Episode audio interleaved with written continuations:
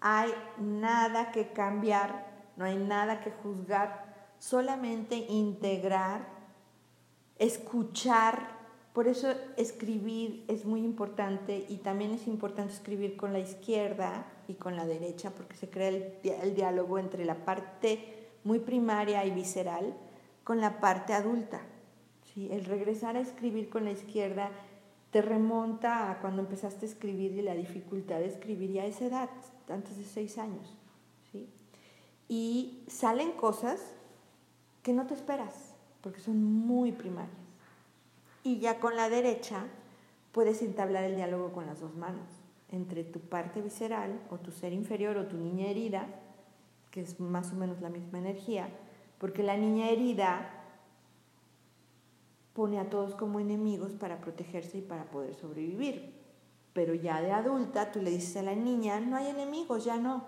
Ya somos fuertes, ya somos grandes, ya no necesitamos poner a todos como nuestros enemigos, ya nos ponemos a defender y ya no necesitamos estar en esta actitud de alerta constante, sino sí conectadas y escuchándonos cuando sea necesario pelearse con alguien, pero no siempre. Lo que hace la neurosis o el drama del ser humano es esa inercia de siempre, de siempre responder ante la vida con la misma actitud. Y no utilizar todos los recursos que tenemos amplios porque nos estamos limitando a una respuesta siempre igual sin explorar toda la vastedad de lo que somos. Nos traicionamos reaccionando siempre de la misma manera estamos como tullidos, cojos, limitados.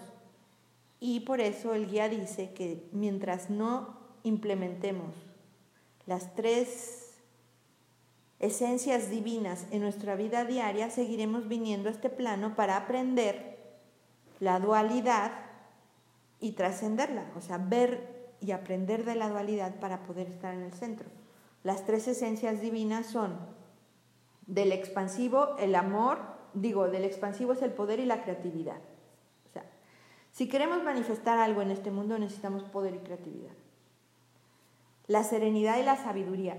Para poder ser prácticos y eficientes necesitamos serenidad y sabiduría para poder crear.